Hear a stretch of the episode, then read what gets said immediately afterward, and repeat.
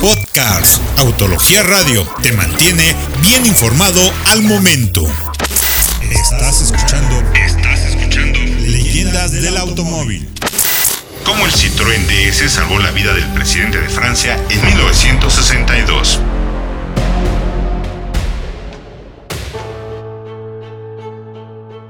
Para celebrar su 65 aniversario, recordamos una de las historias más impresionantes de un auto que de por sí es una leyenda dentro de la historia del automovilismo.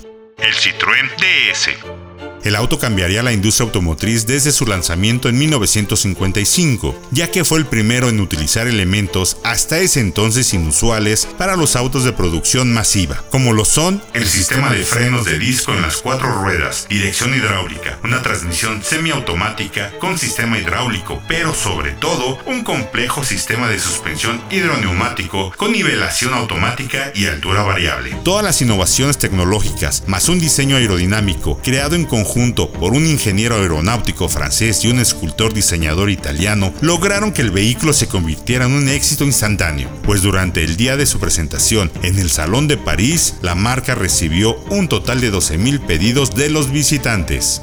Sin embargo, una de las hazañas que han otorgado al estatus de leyenda al hermoso DS, también conocido como el tiburón, tienen que ver con la forma en la que intervino para salvar la vida del entonces presidente de Francia, Charles de Gaulle. El célebre general encabezó la resistencia francesa en contra de los nazis, por lo cual era muy querido por su pueblo.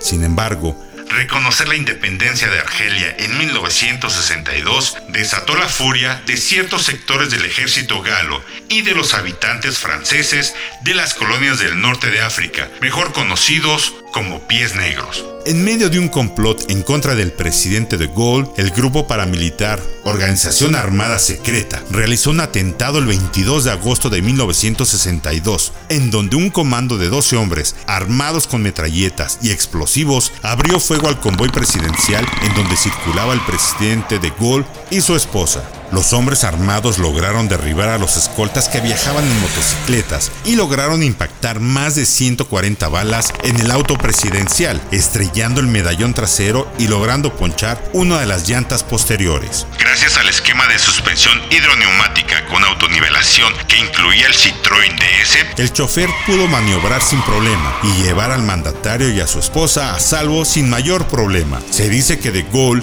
estaba fascinado con el Citroën DS y lo consideraba como el auto más avanzado de la época, y después de los sucesos, lo estaría más, pues lograron salir completamente ilesos al aeropuerto de Orly. El sistema de suspensión incluía un sistema de esferas rellenas con aceite y gas a presión en cada una de las ruedas, que otorgaba una firmeza y una calidad de marcha que a menudo era referida como circular sobre una alfombra mágica.